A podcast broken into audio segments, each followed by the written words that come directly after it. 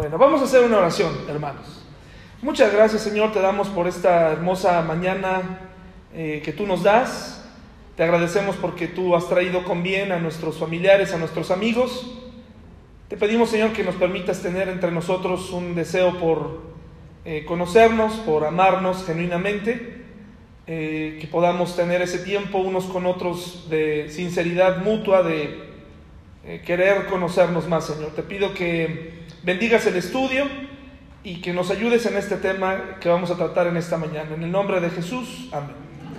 Hermanos, eh, todos ustedes, estoy seguro, eh, o quién nunca ha tenido alguna, eh, algún problema con la ansiedad. A ver, levante la mano, ¿quién, ¿quién no sabe lo que es tener o haber tenido ansiedad? A ver, levante la mano, queremos conocer a un valiente que diga, yo, yo ni sé qué es eso de la ansiedad. Bueno, es un tema, bueno, muy bien. Hasta ahora no. Bueno, muy bien. Qué bueno. No, eh, la mayoría de nosotros estamos familiarizados con la ansiedad, ¿no es cierto, hermanos? La mayoría de nosotros, en mayor o en menor medida, hemos tenido algunos momentos de ansiedad, de dificultad con la ansiedad. Es un problema más común eh, de lo que creemos, mis hermanos. Y por eso hoy quiero compartirles quiero hablarles sobre desde dónde comienza la ansiedad. Y para esto quisiera que fuéramos receptivos y pudiéramos ayudar para que eh, identifiquemos, porque el problema de la ansiedad pues no comienza nada más en la adultez, ¿sí? Comienza desde pequeños. No es algo que podamos decir, no, pues ya cuando cumplan 18 ya. Entonces, les voy a platicar un poco de mi experiencia eh, con ella, ¿sí? Para que ustedes eh, pues puedan identificar un poco eh, y, puedan ayudar a los pequeños, ¿verdad? Bien, entonces, mis hermanos, yo he tenido una, una compañera, una amiga que me ha acompañado durante toda mi vida. Y nos conocimos desde que éramos pequeños. A veces pienso que no fue casualidad, parecía que me comprendía mejor que nadie. Todo comenzó cuando comprobé que mi madre no estaba fuera de la escuela todo el tiempo mientras yo estaba ahí. Eso hacía que por las noches no quisiera soltar su brazo cuando dormía con ella. A veces tenía que pedirle que hablara. Así podía asegurarme de que era ella y que no me estuvieran dando el brazo de alguien más. Mi amiga me decía, lo importante es asegurarse, protégete. Si no conoces un ruido, llora. Este lugar es demasiado grande, esos niños no se ven amistosos, quédate quieto, trata de pasar desapercibido, no hables, aguántate las ganas de ir al baño, alguien podría asomarse mientras estás sentado en los baños de la escuela y burlarse de ti. Mi amiga era sabia, me mantenía alejado de los problemas, aunque a, veces me acarreaba otros. Una mujer se preocupó por 40 años de que podía morirse de cáncer. Finalmente se murió de neumonía a los 70 años, pero desperdició 33 años preocupándose por el asunto equivocado. Eso es lo que hace la ansiedad. Nos hace prepararnos o preocuparnos por cosas que no sabemos si pasarán o no, pero que todo el tiempo nos mantienen alerta.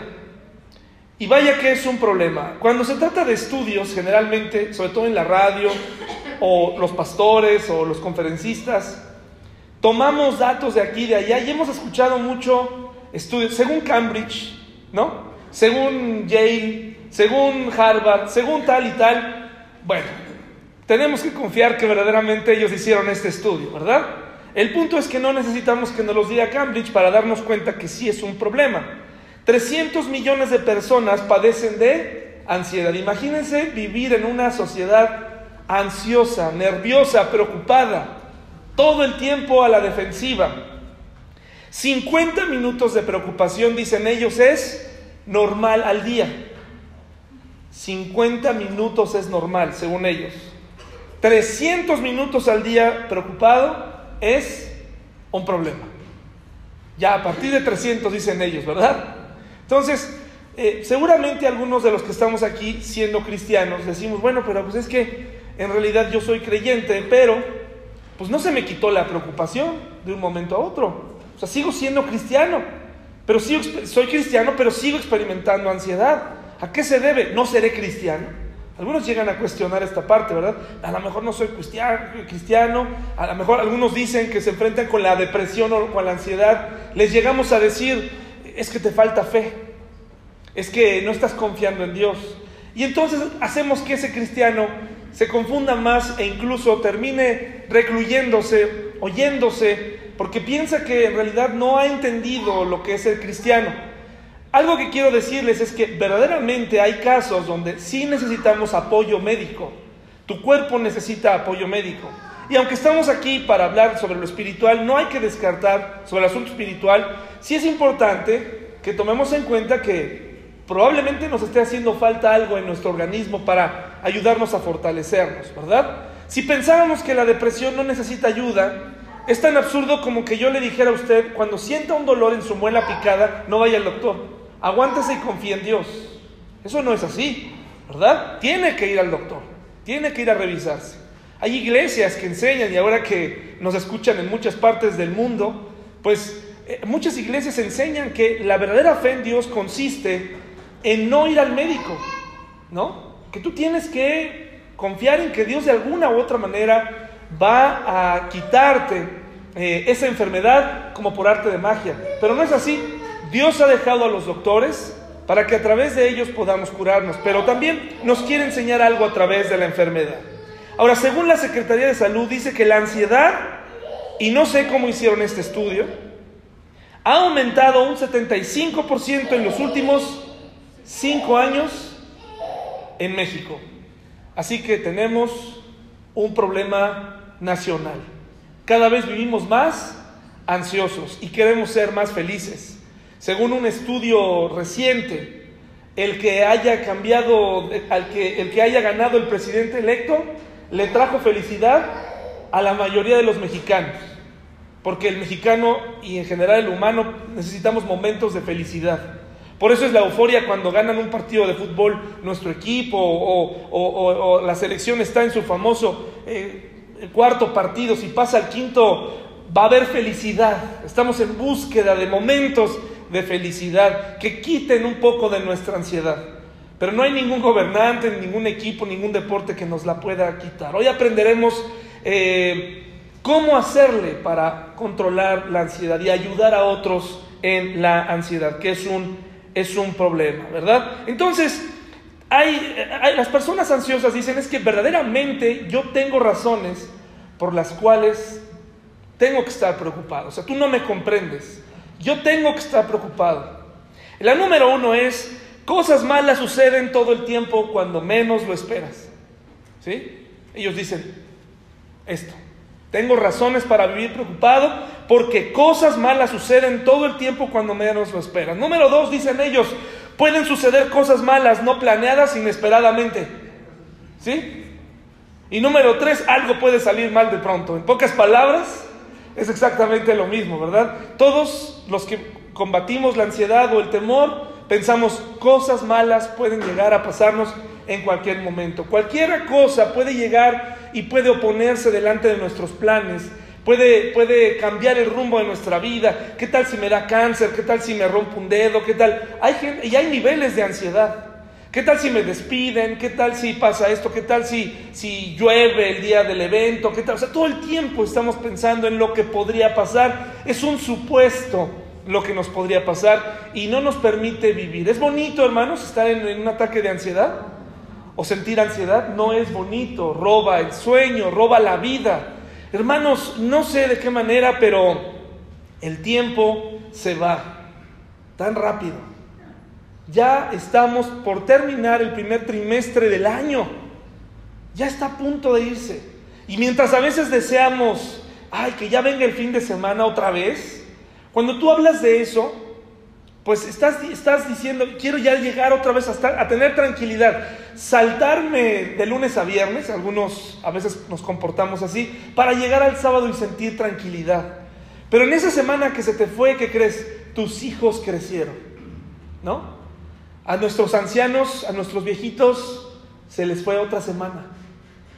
Es una manera a veces muy egoísta de pensar, ¿no? Ya, ya quiero que llegue el fin. Y, los, y como jóvenes no medimos que mientras yo quiero llegar al fin de, de semana, probablemente se está agotando el tiempo o estamos perdiéndonos de cosas muy interesantes. Valorar el tiempo y a veces la ansiedad no nos lo permite. Valorar con quién estamos, con quién vivimos, qué cosa comemos, eh, cómo la comemos, cómo la disfrutamos, hemos perdido todo ese, ese gozo de estar vivos.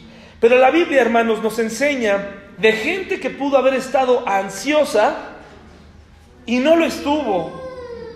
Vamos a ver qué, cuál es el secreto, hermanos. Vayan, por favor, al libro de Daniel.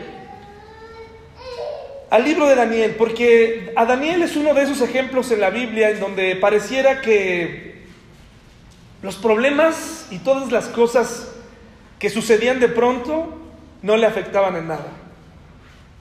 Yo creo que Daniel fue dotado de superpoderes, fue dotado de una porción especial de fe. Yo creo que se tomaba su té verde en las mañanas, su té de tila, su té... ¿Qué haría Daniel para, para que delante de tanto cambio social, de gobernante, de, situaciones, de, locuras, él mantenía la calma. Bueno, pues vamos a sintetizarlo porque es una historia larga y, tengo mucho que decirles, mis hermanos, en este tema. Capítulo 1, del 1 al 8, fíjense por favor. Y, el propósito de Dios en muchas de estas historias no es que endiosemos o hagamos, eh, digamos, eh, llegamos al punto de idealizar a alguien, sino que comprendamos que estos hombres eran como usted y como yo. ¿sí? Eran como usted y como yo, personas comunes y corrientes, con problemas, y algunos de ellos tal vez con muchos más problemas que nosotros. A veces decimos, es que la vida me ha tratado injustamente, ¿por qué a mí? Para poder llegar a esas conclusiones tendríamos que conocer a todos los humanos de la tierra, y entonces, ahora sí hacer una comparación, eso sería lo justo. Y decir, a ver, de todos estos millones de habitantes, sí, esto fue totalmente injusto para mí, yo estoy en el número dos de la injusticia de Dios. Pero a veces es más fácil decir, hablar así en global y decir, es que la vida ha sido injusta conmigo, es que, ¿por qué a mí?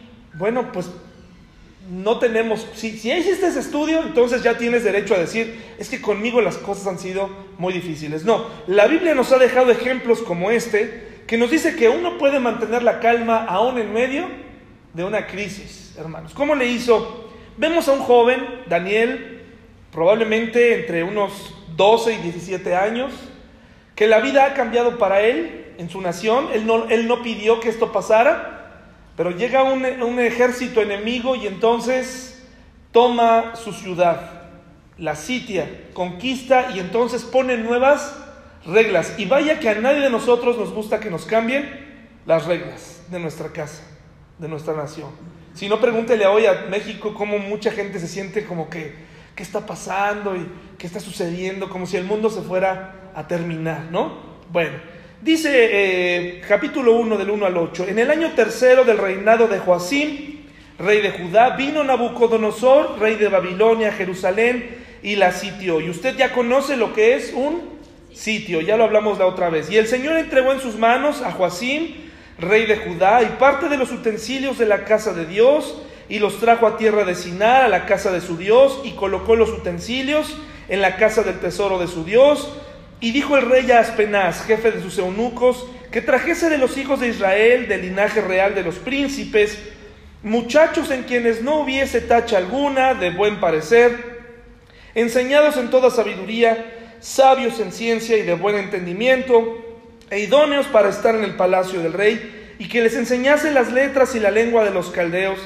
Y le señaló el rey ración para cada día de la provisión de la comida del rey y del vino que él bebía, y que los criase tres años para que al fin de ellos se presentasen delante del rey. Imagínense, por favor, hermanos, cuando se lanzó la convocatoria, la ansiedad que provocó en algunos jóvenes. Eh, ¿Hablaré bien el caldeo? ¿Seré catalogado como de buen parecer? ¿Estaré catalogado entre los top que se van a llevar y los que se van a quedar aquí? Algunos pensarían, no, yo me quiero quedar aquí, espero que no me escojan a mí. Pues no había de otra, nuevas reglas, una nueva vida. Y entre esos iba Daniel, que fue tomado de entre su familia, junto con sus amigos, fue llevado a una tierra desconocida y les pusieron nuevas reglas y les dijeron que tenían que comer nuevos alimentos que ellos, según su fe, no deberían consumir, entre esos el cerdo, por ejemplo. Y dice, eh, y, este, y, a estos el jefe de los eunucos puso nombres nuevos, ¿no? Puso a Daniel Belsasar, a Daniel a, Ananías a, Sadrach, a Misael Mesac y a Azarías Abed Nego. Y Daniel propuso en su corazón que, hermanos, no contaminarse con la porción de la comida del rey ni con el vino que él bebía. Pidió por tanto al jefe de los eunucos que no se le obligase a qué. Bueno, fue una decisión que él no podía cambiar las reglas, pero quiso ver hasta dónde podía llegar y dijo, yo no voy a contaminar, ¿verdad? Eh, una de las cosas que el mundo nos enseña, hermanos, y con eso vamos a concluir más tarde, es que una de las soluciones más importantes para la ansiedad es sentir el control de las cosas. Pero en este caso, hermanos, hay cosas que no se podían controlar. Sin embargo, Daniel fue valiente y dijo, bueno, de entre todo lo que no puedo controlar, voy a pedir que no me hagan comer. Pero no, no, no solamente me voy a quedar ahí, voy a dejar que, voy a poner mis reglas, sino les voy a decir, si tú en 10 días me ves y notas que, que me veo pálido, que me veo mal, pues entonces ya tomarás tu decisión. Pero yo te quiero demostrar que en 10 días vamos a ser mejores. Y así fue. Fue una manera valiente de enfrentar la ansiedad. Pequeñas decisiones, pequeños cambios. Si bien no pudo cambiar el panorama general, sí pudo hacer algo por él. Porque ¿qué, qué pasó con los otros jóvenes, hermanos? Los otros sí le entraron a las carnitas expuestas a los ídolos, sí le entraron a la comida pagana, sí le entraron a todo eso, hermanos, y se metieron a la dinámica de un mundo ansioso y de un mundo eh, perdido, de un mundo vertiginoso, de un mundo distinto. Daniel lo único que pudo hacer fue decir, aferrarse a las costumbres, a sus convicciones, a las creencias en las que fue criado, y a partir de ahí dijo, desde aquí le voy a decir a ellos que les voy a demostrar que yo puedo. ¿Sí? Entonces, Después de esto, ojalá, ojalá, hermanos, que eso hubiera sido todo lo que vivió Daniel, pero no pasó mucho tiempo cuando las nuevas reglas traen nuevas ideas, ¿no? Locuras de parte del rey. Dice, en el segundo año del reinado de Nabucodonosor, en el capítulo 2, del versículo 1 al 5, el rey tuvo un sueño y se perturbó su espíritu y se le fue el sueño, es decir, se le olvidó. Hizo llamar al rey a magos, astrólogos, encantadores y caldeos para que le explicasen sus sueños. Vinieron pues y se presentaron delante del rey. En estos días es muy difícil encontrar a un líder que no esté ansioso, hermanos. Es muy difícil encontrar a, líderes que estén calmados. Eh, como líderes de hogar, ya sea que seas madre soltera, ya sea que tengas, eh, seas un padre de familia, es muy importante no contagiar a tus hijos de tu ansiedad. Si tú no la has podido vencer, seguramente tus hijos van a ser ansiosos también. Y vemos un momento de mucha ansiedad porque el rey caprichoso se le olvida el sueño y entonces comienza a, poner a todos en estrés y los amenaza de muerte. Les dice, si no me dicen qué soñé, los voy a matar, a todos, porque no me sirven para nada. ¿Se imaginan? Y vemos a todos corriendo, los vemos a todos, y vemos aquí en la historia, mis hermanos, vamos a seguir, seguir leyendo en el, en el versículo 3, y el rey les dijo, he tenido un sueño y mi espíritu se ha turbado por saber el sueño. Entonces hablaron los caldeos el rey en lengua aramea, rey para siempre vive, di el sueño a tus siervos y te mostraremos la interpretación. Respondió el rey y dijo a los caldeos, el asunto lo olvidé, si no me mostráis el sueño y su interpretación, seréis hechos pedazos y vuestras casas serán convertidas en qué? Entonces el ambiente se tornó en ansiedad, en inestabilidad. Versículo 13 trajo como consecuencia, dice, y se publicó el edicto de que los sabios fueran llevados a la muerte. ¿Y quién creen que iba a pagar el precio de esa ansiedad y de esa necedad? Pues Daniel, ¿verdad? Para, fueron a buscarlo para matarlo. ¿Y saben la historia? ¿Qué hizo Daniel, hermanos? ¿Qué hizo? ¿Qué hizo en este caso? Sí, ¿y cómo y lo interpretó? Pero ¿cómo le hizo para saber? Oro a Dios. Oro a Dios. Eh, lo extraño de Daniel, hermanos, a diferencia de muchos de nosotros, tal vez yo soy el único que, que lo hace, cuando tengo ansiedad, lo que menos se me ocurre es orar a Dios, porque quiero tener el control de las cosas otra vez. A lo mejor ustedes son muy espirituales y en el momento de la ansiedad oran a Dios, muy bien, pero yo no. Cuando yo tengo ansiedad, empiezo primero, mi primera reacción es tratar de resolverlo por mis propias fuerzas para eh, digamos, sentir y recobrar la seguridad, tomar el, el timón y entonces ahora sí. Ya cuando veo que no pude, entonces ahora sí le pido ayuda a Dios. Pero es una oración más como una exigencia que como realmente una petición con un Dios personal. Yo le exijo a Dios que resuelva la situación.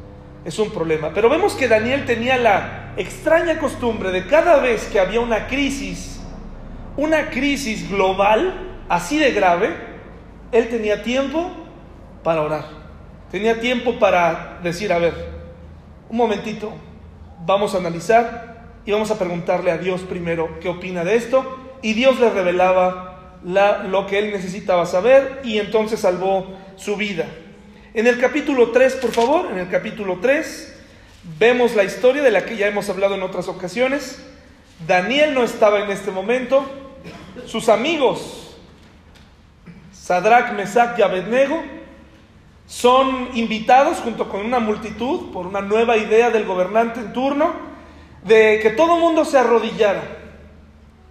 La gente, la mayoría, incluyendo los propios judíos, se arrodillaron, menos estos tres hombres, que seguían el ejemplo de quien podemos notar era como que el líder del grupo. Aunque Daniel no estaba ahí, los tres amigos decidieron no inclinarse decidieron no tener el control de la situación y dijeron lo que tenga que pasar. ¿Y qué sucedió, mis hermanos? ¿Se acuerdan? ¿Qué sucedió?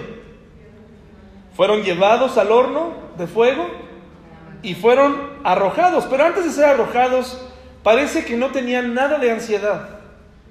Parece que estaban muy tranquilos y lo sabemos por la, contestación que ellos dan en determinado momento donde le dicen al rey ansioso, al representante del mundo, el rey más poderoso sobre la tierra en ese momento, le dicen, a ver, un momento, Nabucodonosor, un momento.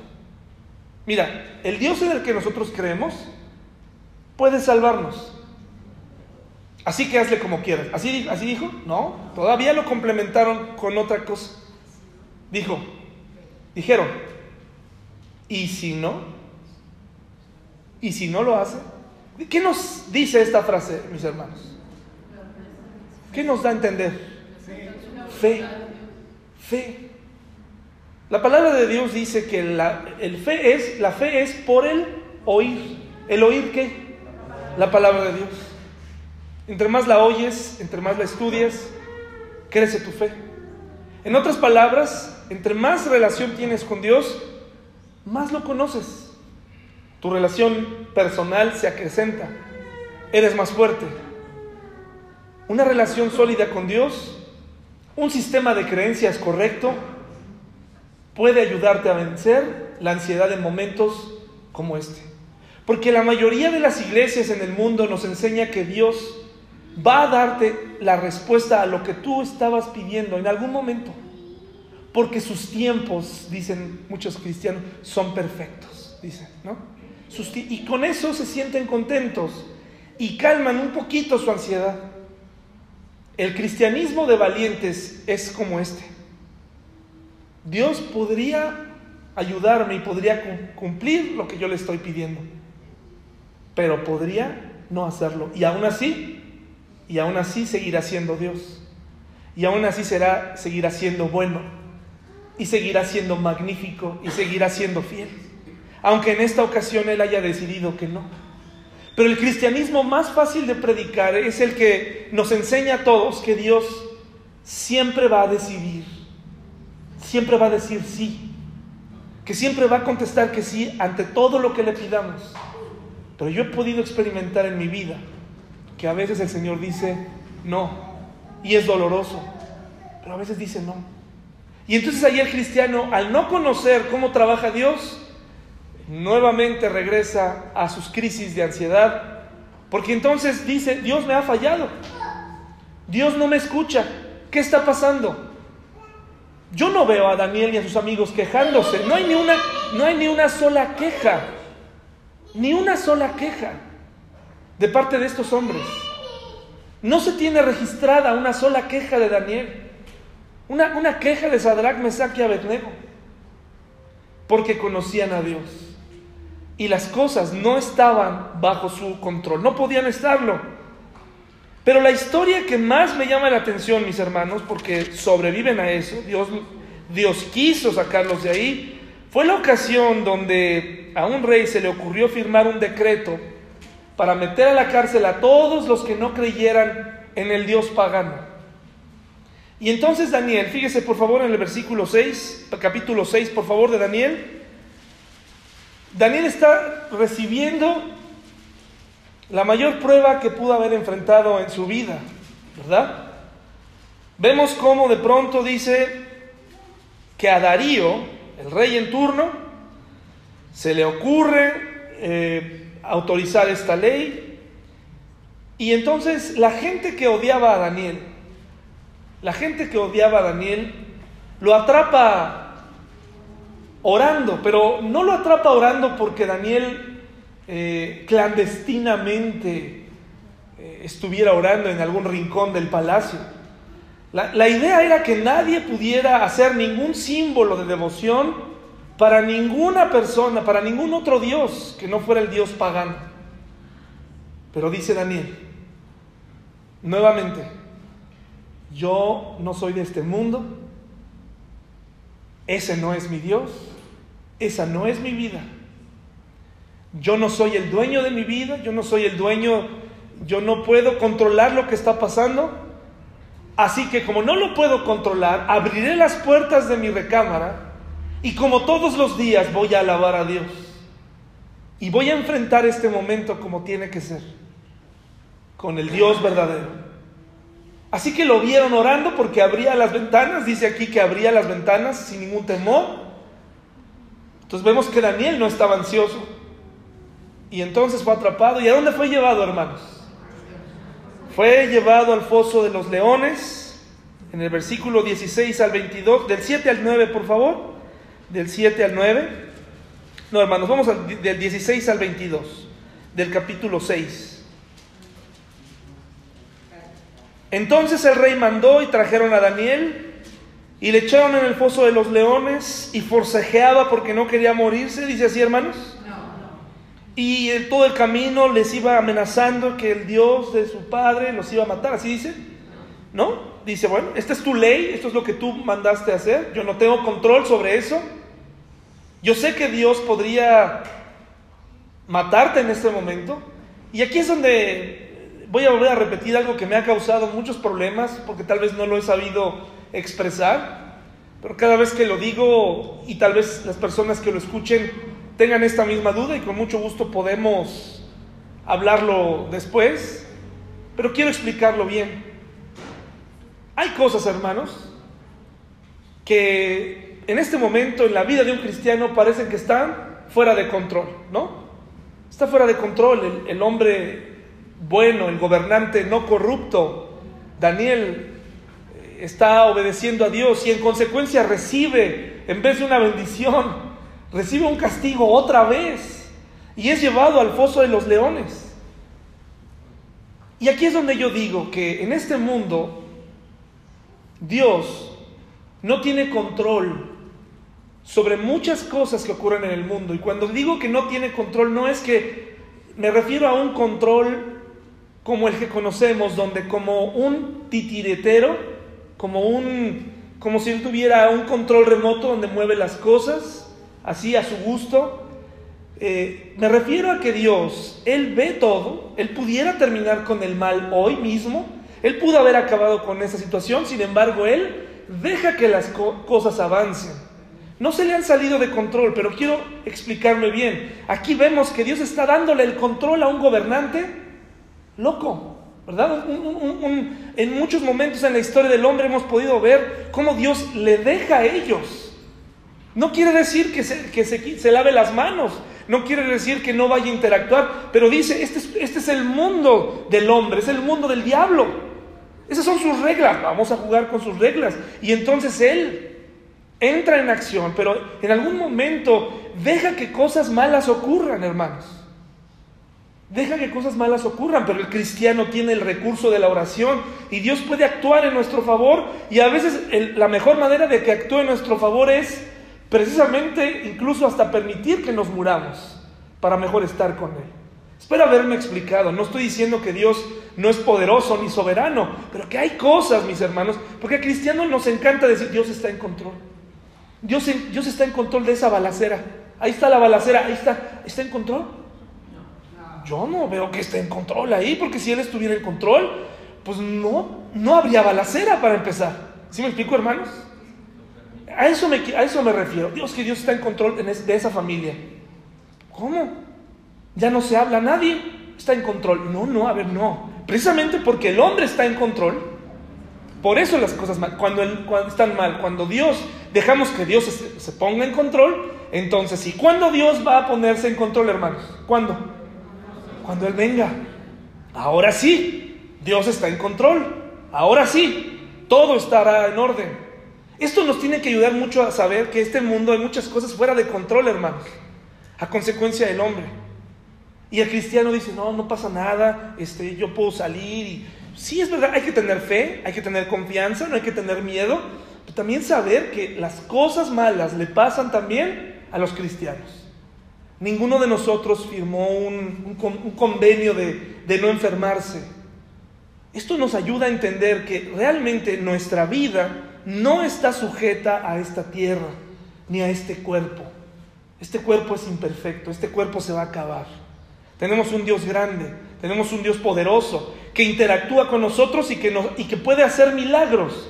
Pero hay muchas cosas en este mundo que están fuera de control y aquí vemos a Daniel en un mundo fuera de control, no perdiendo el control, recordando que Dios está observando, recordando que si Daniel va a morir de la muerte más horrible, que, si él va a poder ver con sus propios ojos que un león va a venir y le va a arrancar un brazo y él lo va a poder ver, en ese momento está seguro en su agonía, en, su, en el momento de dolor, en el momento que Dios no tuvo nada que ver con eso, porque su alma está segura en él. ¿Me estoy explicando, hermanos? Cuando vemos a una persona, un familiar nuestro, cómo el cáncer se lo acaba. Perdón, hermanos, pero Dios no está ahí. En ese momento, es decir, Él, no, inventó el cáncer y que invadiera el cuerpo de alguien, pero, pero hablamos con esa persona y esa persona nos dice, estoy tranquilo. Ahí está Dios, ahí está Dios. Escuchamos cómo esa persona tiene claridad y nos dice, no importa que este cuerpo se deshaga. Pero los que estamos afuera decimos, ¿por qué? ¿Por qué le está pasando esto? ¿Por qué? Porque vivimos en un mundo de pecado. En un mundo así. Pero, pero nos volveremos a encontrar con Él y las cosas cambiarán. Hablar de un cristianismo en donde vivimos en un campo de flores es querernos aferrar a este mundo y las cosas y las migajas que nos puede dar. Yo te quiero invitar a que pongamos nuestra mirada en las cosas eternas, allá arriba. Que no, no te preocupes, no tengas miedo si un día recibes malas noticias. Que confíes que el que sí tiene control sobre la muerte, ¿quién es? Dios. Él tiene control sobre las cosas importantes, pero hay cosas en este mundo, mis hermanos, que están fuera de control. Y vemos cómo Daniel está siendo llevado, mis hermanos, y dice aquí en el versículo del 16 al 22, dice, eh, Y fue traída una piedra y puesta sobre la, puerta del foso, la cual selló el rey con su anillo y con el anillo de sus príncipes, para el acuerdo acerca de Daniel no se alterase. Luego el rey se fue a su palacio. ¿Para qué creen que ponían una piedra, hermanos? Para que no se escapara. O sea, todavía este, le ponían una piedrota ahí.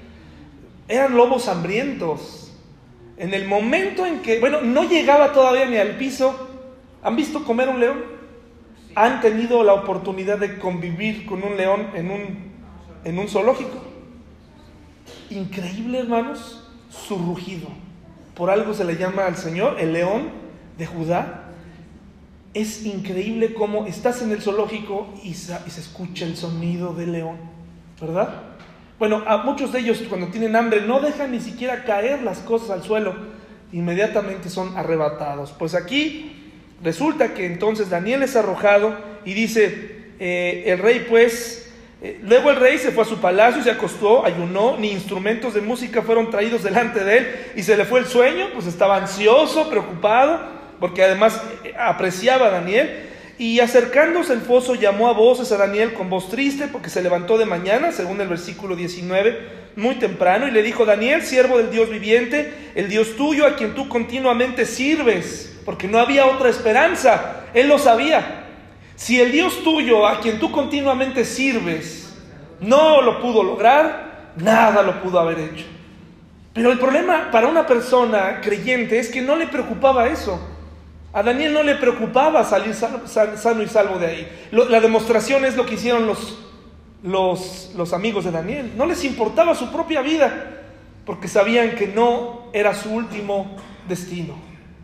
Y entonces dice aquí, te ha podido salvar, te ha podido librar de los leones. Y entonces imagínese la voz que salió de en medio ¿no? del foso. Oh rey, vive para siempre. Y entonces sabe la historia. Y dice, sí, Dios decidió, Dios, el Dios soberano, decidió que no, muriera, no muriera hoy. Ese es el Dios, ese mismo Dios que rescata a una persona del foso. Es el mismo que te puede sacar del cáncer, es el mismo que te puede sacar de una crisis, es el mismo que te puede salvar en medio de una balacera. Pero y si no, y si no, no te preocupes, en teoría, porque crees en un Dios vivo. El sistema de creencias que tienes es lo más importante para vencer la ansiedad. ¿En qué crees? Hoy es momento de cuestionar en qué crees?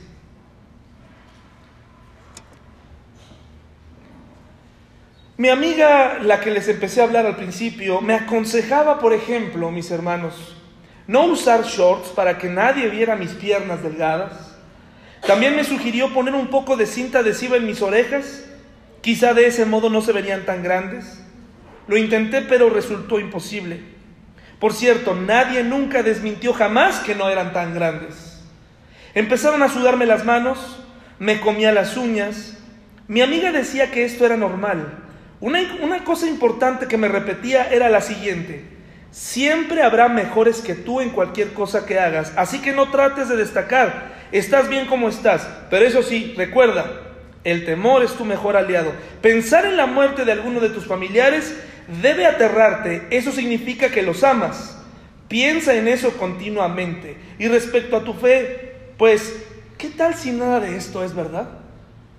Fíjense todas las cosas que comienza, con las que comienza uno a crecer, de tal manera que termina uno siendo eh, hasta dudando de, su propia fe. Ocho cosas que podemos esperar de alguien ansioso, hermano, según un psicólogo. Número uno, se quedará sin energía y buscará un momento de soledad. Y para los que enfrentamos, pues imagínate, quiere un momento de soledad porque todo el tiempo está pensando en todas las cosas que van a salir mal. ¿No? Es que no, ¿qué tal si salgo y choco? ¿Qué tal si, qué tal si el sol me, me, causa cáncer de piel? ¿Qué tal si, este, pero bueno, y si no me causa cáncer de piel? Este, ¿Qué tal si, no, mejor me quedo aquí sentado, pero si estoy sentado me va a dar artritis? me, me, tengo que tomar mucho calcio, porque el calcio va a ayudar a mis huesos, porque casi no tomo el sol, casi no, o sea, empiezas a crear una serie de cosas, empezamos a crear todo un nuevo sistema de creencias para que vaya acorde con tu vida ansiosa. Empiezas a cuestionar tu fe, tu fe deja de ser efectiva, tu fe nada más es un accesorio, nuevamente, como cuando decides el domingo ir a la barbacoa, el, lo que, el, deportivo y la iglesia, son tres cosas que tú puedes hacer el domingo, tu fe es una de ellas, ¿no? Ha perdido ese peso, esa relación con Dios. Es obvio que una persona ansiosa va a quedarse sin energía y va a querer aislarse. Lo notan todo, sobrepiensan y sobreanalizan. Hermanos, yo repaso, cuando me subo a un avión, repaso y lo veo y lo observo, como si mi mirada fuera a resolver el problema de un avión, ¿no? Lo empiezo a revisar, ¿no? Pues sí. Trato de saber el modelo, me gusta saber el modelo. Y como he estudiado un poco de eso, digo, pues esos modelos pues no, casi no han tenido accidentes. Me gusta, cuando un familiar mío viaja, me gusta abrir el clima. Y me gusta ver el mapa satelital y tratar de adivinar. Si veo que el aire está muy fuerte, digo, le va a tocar turbulencia. Si no, ah, viaje tranquilo. Voy a estar, voy a quedarme tranquilo porque se ve que está despejado. No, pero he escuchado que hay turbulencias de, cielos abiertos, entonces no. Entonces ya cuando bajan del avión, porque al final llegan, les pregunto, ¿cómo te fue en tu viaje? ¿Turbulencia? ¿No? Y me dicen, pues sí, un poco o no. En fin, he empezado, mi cadena de creencias empieza a hacer, empiezan a sobreponerse sobre lo que ha dicho Dios acerca de vivir. ¿Me estoy explicando, mis hermanos? Tienen un pastor loco, hermanos. Valoran la estabilidad. Por ejemplo, miren, esta persona que, empieza a analizar y sobreanalizar todo, y llegan a conclusiones falsas debido a sus creencias falsas. Valoran mucho los detalles. Si quieres ayudar a una persona ansiosa, valoran los detalles. Un momento de amor con ellos para hacerles olvidar sus problemas es muy valioso. Generalmente una persona ansiosa todo el tiempo te está contando la misma historia el mismo problema. Y a veces no necesario, no vienen por consejos, nada más vienen a ser escuchados. Todos de alguna u otra manera, si no tenemos estos ocho síntomas, tenemos alguno de ellos. Valoran la estabilidad, su vida está llena de altibajos, así que esperan que uno no sea uno de ellos, que uno permanezca estable, mis hermanos. Prefieren que uno haga los planes por ellos, al analizar detalladamente todo lo que podría salir mal y que ellos pudieran decidir mal y pensar que pueden ser culpados por eso, los aterra. Así que es mejor hacer un plan por ellos. Quieren ser escuchados, no aconsejados. Si pasan demasiado tiempo sin hablar de sus problemas, pueden sentir que su mundo se está cayendo. Para un ansioso, mis hermanos, escuchar es amar. Escucharlo, escucharlo. Escuchar todo el tiempo te dice lo mismo. Saben mis hermanos, y a mí me ha pasado, que la razón no siempre gana. No importa cuántas veces le expliquemos a alguien lógicamente cómo funcionan las cosas, una persona ansiosa no va a aceptar eso.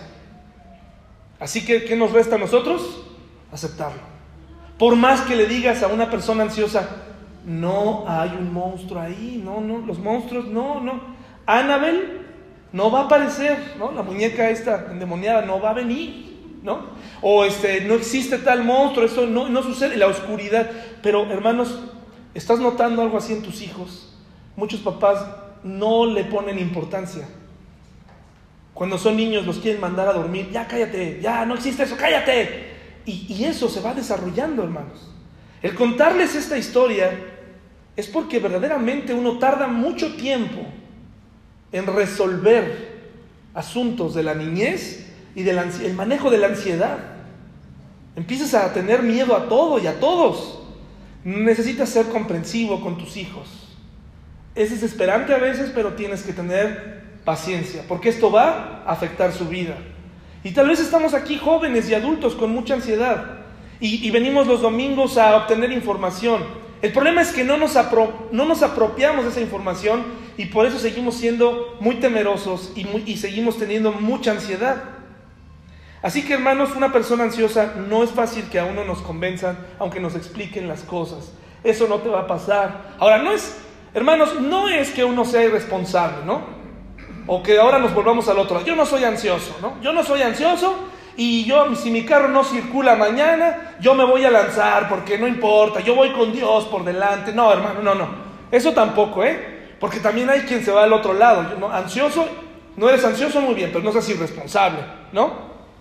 O sea, si vas a hacer un viaje, pues la llanta, esa llanta no sirve, pues no importa, yo me la voy a llevar así, porque Dios me protege. No, no, no.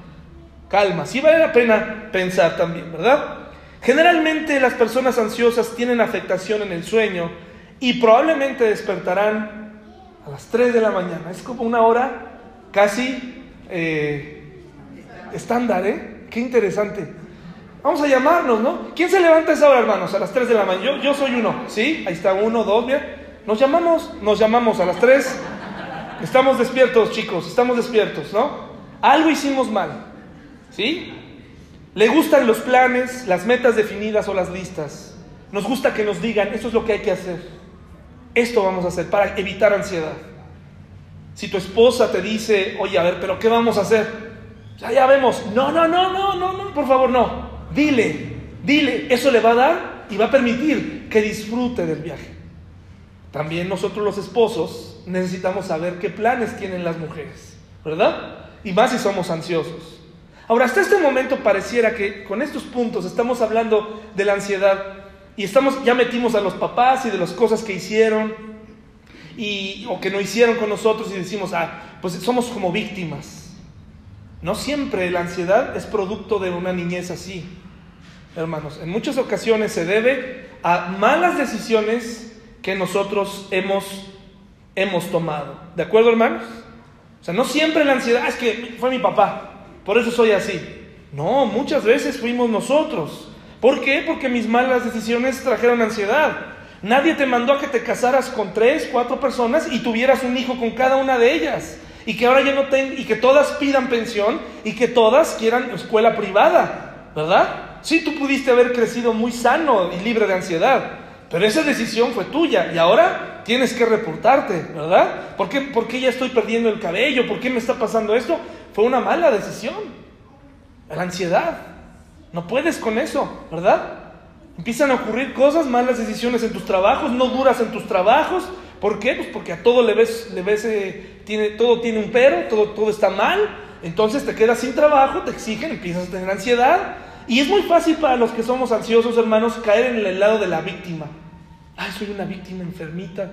Este, hagan planes por mí todo el tiempo. No, hermanos, sí, sí es cierto que necesitamos paciencia, pero también necesitamos madurar en ese punto. ¿Y por qué soy responsable de esto? Porque yo mismo fue, fui creando una serie de creencias equivocadas acerca de la vida y principalmente acerca de Dios. ¿En qué momento Dios entra en acción y en qué momento no entra? Para que Dios entre en acción, cuando mi vida es un desastre, la primera cosa que yo tengo que hacer es reconocer mi problema primero, lo que yo hice mal. Eso es lo que tengo que reconocer primero. Según Max Lucado, en un libro que les recomiendo, que se llama Ansiosos por Nada, dice, tu sistema de creencias no tiene nada que ver con el color de tu piel, tu apariencia, tus talentos o tu edad. A tu sistema de creencias no le preocupa el exterior de tu tienda, sino el interior. Es el conjunto de convicciones que son los postes de esa tienda, todos ocultos, del que depende tu fe. Si tu sistema de creencias es sólido, te mantendrás en pie. Si es débil, la tormenta prevalecerá. Si tú no, crees en Dios en el momento de la prueba, si tú no confías en Él, si no tienes postes sólidos, la Biblia nos lo dice, ¿no? Si tú no pones tu fe sobre tu vida sobre la roca, cuando venga la tormenta se va a hundir. ¿Cuáles son tus principales creencias? ¿Cuáles son tus postes? ¿En qué, ¿En qué se sostiene tu vida? Para mí muchas veces en medio de mi ansiedad, tengo que recordar, pues si Dios decide quitarme la vida en este momento, a mí y a mi familia, que así sea. Y tengo que continuar el viaje y tengo que estar tranquilo. Porque si no, no se vive, hermanos. No se vive. Y tengo que comenzar a sustituir todas mis falsas creencias por nuevas creencias. Cuando hablamos de que somos una nueva criatura es porque empezamos a recibir nueva información y a desechar información del pasado. Si antes tú resolvías las cosas de cierta manera, si antes tú confiabas en el, en el precio del dólar o en el gobernante en turno, ya no estamos en esas épocas, hermanos. Eso lo hemos aprendido últimamente. El mundo puede cambiar de un momento a otro. La salud puede cambiar de un momento a otro. Pero lo peor que puedes hacer es confiar en ti mismo y que vas a salir con dos o tres pastillas. Eso es ser un cristiano que ha vivido en fracaso. Y Dios no quiere verte ahí. Quiere darte éxitos. A lo mejor de esas seis pastillas que te tomas, nada más necesitas una y todo lo demás es una nueva vida y una nueva idea y una nueva, un nuevo sistema de creencias. Pero ¿qué va, qué va a ocurrir cuando venga la crisis si no tienes eh, convicciones fuertes?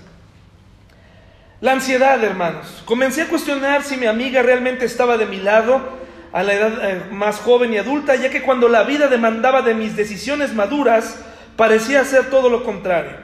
Entonces todo se volvió una lucha contra ella. La música a todo volumen, los deportes, la pornografía, la religión, nada funcionaba. Nada podía quitarme esa sensación de que algo faltaba, esa expectativa de que algo malo iba a suceder, una constante necesidad de llenar un hueco con compras, deudas, culpa. Mi amiga ahora usaba mi fe en contra y me decía, ¿no que eres cristiano? ¿A dónde está tu Dios? ¿Cómo crees que se llamaba mi amiga?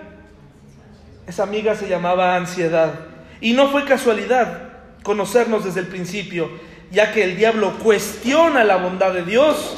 Al lograr meter esa idea, nos roba mucho tiempo valioso aquí en la tierra con nuestros, con nuestros familiares. La primera pregunta en la Biblia fue hecha por el diablo.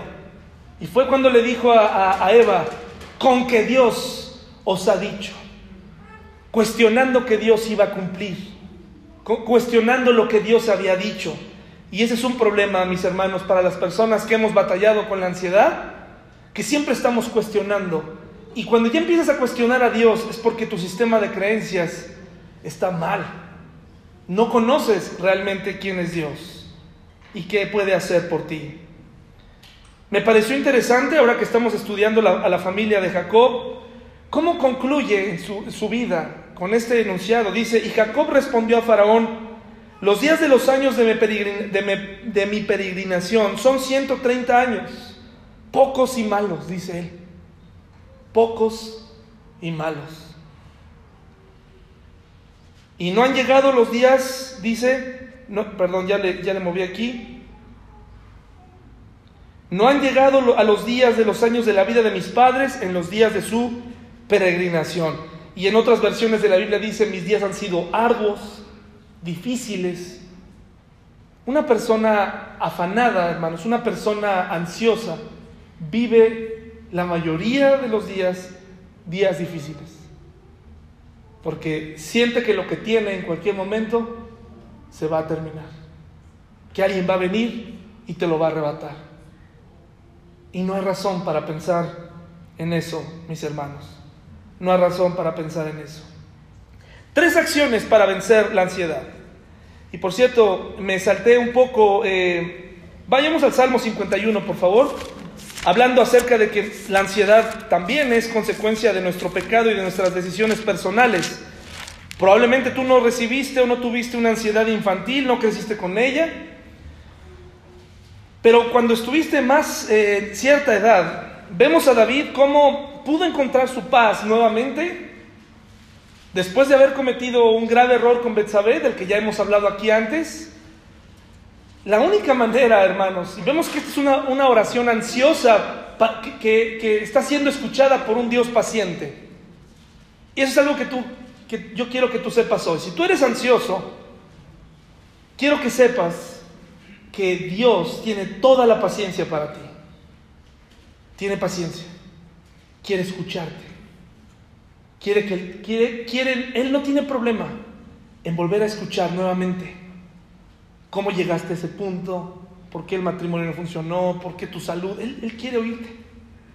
Él es amor, es soberano, pero es misericordioso. Él te creó. Así que acércate, si tú tienes un problema de ansiedad, acércate a Dios. Y pídele a Dios, Señor, ¿qué hago con esto? Pues lo que yo veo que hizo David, que cometió este gravísimo error y que entró en ansiedad porque lo veo en su oración, dice, ten piedad de mí. Así empezó su oración. Esta es la oración de un ansioso, hermanos. Ten piedad de mí, apiádate de mí, Señor. No sé cómo llegué, pero ese, si de tus palabras está brotando esta frase, vas bien. Vas bien. Ten piedad de mí. No sé cómo llegué a ser tan ansioso. Oh Dios, conforme a tu misericordia, conforme a la multitud de tus piedades, borra que mis rebeliones. Y luego vemos a alguien ansioso que le pide a Dios, lávame más y más. Lávame más y más, porque yo he intentado lavarme muchas veces y esto parece no quitarse. Quítamelo, Señor, quítamelo. No quiero sentirme así. Lávame, lávame más y más. Es la oración de una persona ansiosa, una persona que ha sido llevada a este punto. Dice, muy importante, porque yo reconozco que mis hermanos, estás metido en deudas, no puedes más, ya no aguantas, ya no aguantas, la ansiedad está encima de ti, acepta que te equivocaste, acepta, ahí se empieza. Las llamadas son terribles, la vida, mi, relación matrimonial, todo esto ha sido un problema, yo no aguanto, eh, mi trabajo no resultó lo que yo esperaba. Pues reconoce que tus decisiones eh, te llevaron ahí, reconócelo, punto, ya gastaste lo que no tenías. ¿Y ahora qué crees? Una vez que lo hiciste, entonces, ¿quién crees que te va a sacar de ahí? Solamente Dios, no la ansiedad. Solamente Dios te va a devolver una noche en calma ¿Saben qué me devolvió a mí? No recuerdo quién fue. Creo que estoy seguro que fue mi hermana Margarita. Me regaló una joya que nunca olvidaré en esos días de ansiedad adolescente o infantil. Me regaló un hermoso pasaje, mis hermanos. Eso me ayudó. Salmo 4.8. A partir de ahí, mis hermanos, como por arte de magia las pesadillas se fueron. Como por arte de magia, hágate cuenta que me dijo, esto es. En mi sistema de creencias no volví a tener una sola pesadilla jamás. Por este versículo que cambió mi vida. Fue un alivio para mí.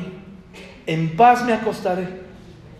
Y asimismo, ¿qué? Dormiré porque solo tú, Jehová, me haces vivir confiado. En el momento en que hagan de cuenta que ahí fue el primer poste en mi vida, ¿verdad? En mi casa caída puse ese poste, lo puse ahí.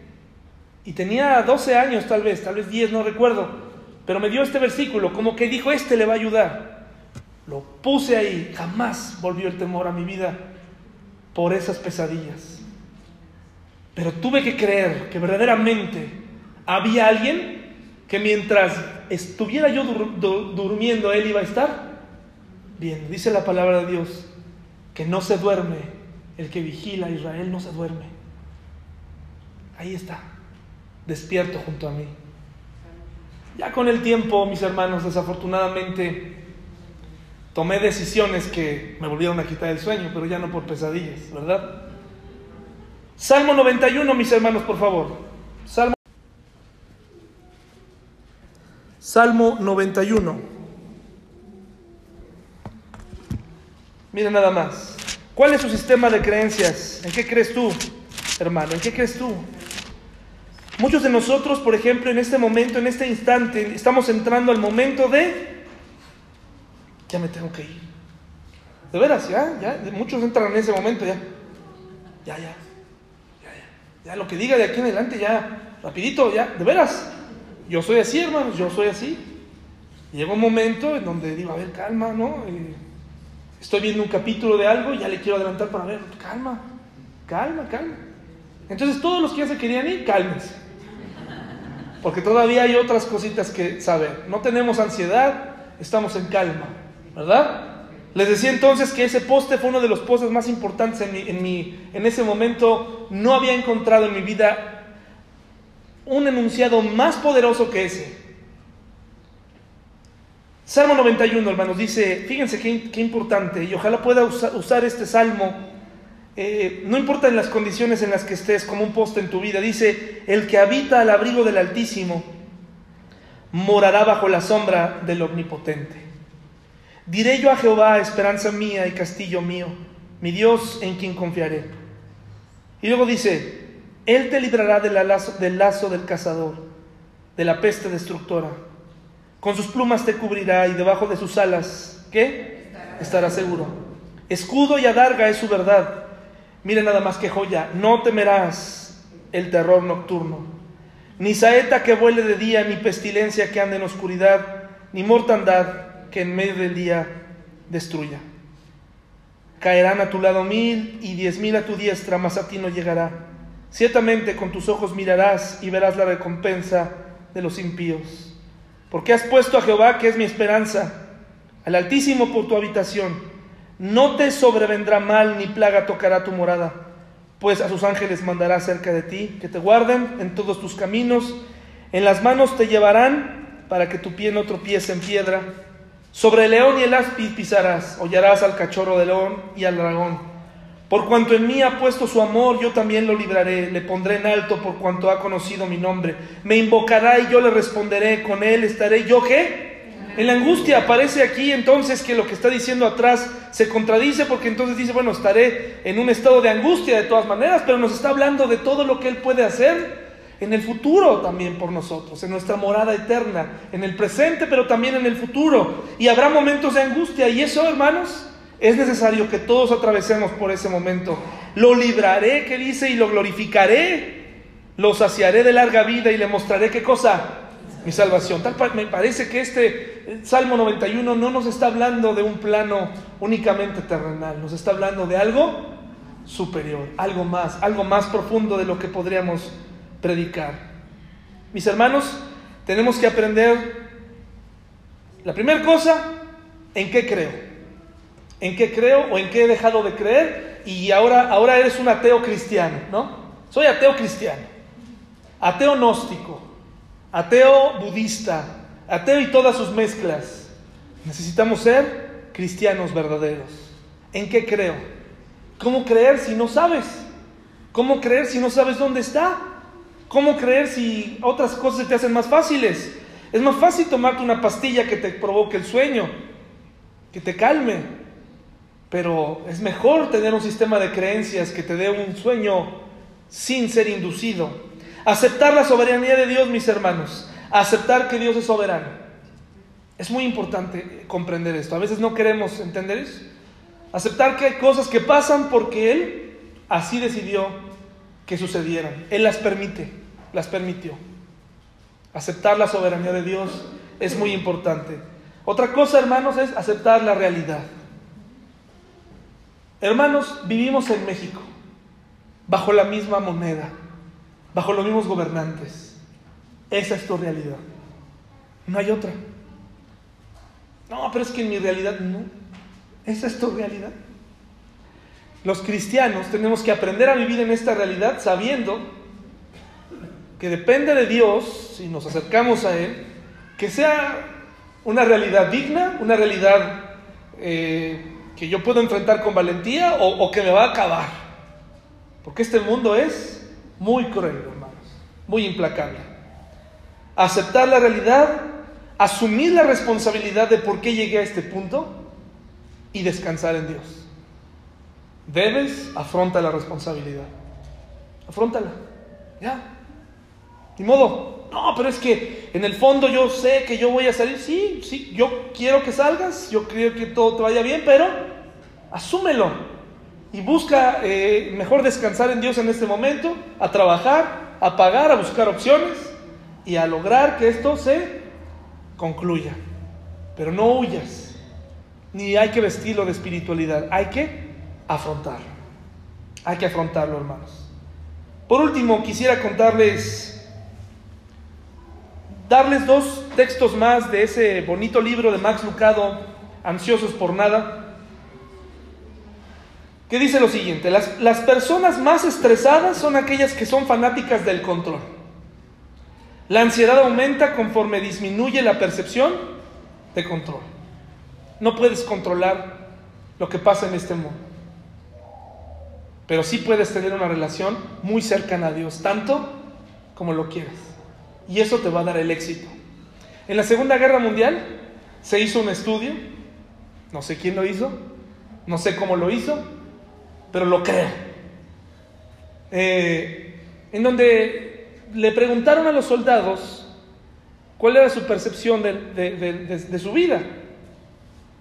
Los, los, de infantería, los que iban en el, en el campo de batalla, hombre con hombre contra hombre, ellos, hermanos, del 50% de las veces se morían. O sea, los soldados morían la mitad. Imagínense, era un, índice de mortandad increíble. Por lo tanto, ellos siempre llegaba un momento en donde a la primera dos, dos semanas perdían total eh, percepción de la vida y de, del deseo de vivir. O sea, ya se hacían como máquinas, ¿no? Y entonces ellos, mis hermanos, no eran muy felices. Pero ¿qué creen? Le preguntaron a los pilotos, a otra división del ejército. Y ellos hasta disfrutaban su trabajo. ¿Por qué creen? soltaban la bomba y se iban, ¿verdad? Ellos hasta se, divertían, se sentían como héroes, disfrutaban su trabajo. ¿Por qué? Porque tenían control y los otros no. Los otros no podían controlar las minas, no podían controlar eh, que el ejército los emboscara, no lo podían controlar por más que quisieran, pero los otros sí se sentían que podían regresarse. Hermanos, lo peor que nos puede pasar como cristianos es sentir que no tenemos el control. Sentir y caer y dejar que eso nos dé temor. Hermanos, vamos a dejarle el control de nuestra vida a quién? A Dios. Vamos a dejarle que Él tome el control. Vamos a dejarle que Él asuma eso. Descansar en Dios significa, Señor, yo no puedo controlar muchas cosas que pasan. Otras son mi responsabilidad y las tengo que asumir, pero hay otras que no. A esas te las dejo. Controlarlo todo, dice este mundo. Nunca abordes un avión sin un paracaídas. Nunca visites un restaurante sin llevar tus utensilios limpios. Nunca salgas de tu casa sin una máscara antigás. Nunca entregues tu corazón por miedo a que te lo rompan. Nunca pises la raya en la acera por miedo a alterar tu suerte. Enfrenta la ansiedad asumiendo el control. Eso es lo que sugieren. Pero yo no te sugiero eso. Yo te sugiero que le dejes el control a Dios. Que descanses en Dios. Que verdaderamente tu fe tus convicciones, tus creencias, verdaderamente en un conocimiento sustentado en Dios, y no nada más en habladuría religiosa, sino verdaderamente creo en Dios y creo que Él vendrá por mí porque su palabra lo dice. ¿Por qué lo creo? Porque este libro es el más odiado, pero a la vez el más amado, es el más leído, pero el menos obedecido. Y yo veo que este libro que me habla de un Salvador es poderoso, yo lo creo, porque tengo razones que lógicas, tengo razones históricas y me aferro a Él en el momento de mi ansiedad y descanso en Él. Y si necesitas tomar algún tratamiento, hermano, hazlo. Pero lo principal es, tu vida espiritual necesita tratamiento. Tu enfermedad comenzó hace unos años atrás cuando quisiste tomar el control de tus decisiones y nada salió como lo esperabas. Hermano, te invito a que le dejemos el control a Dios. ¿Qué te parece, mi hermano? ¿Te parece bien? ¿Sí? Que así sea, mis hermanos. Vamos a levantarnos, por favor, y vamos a terminar con una oración.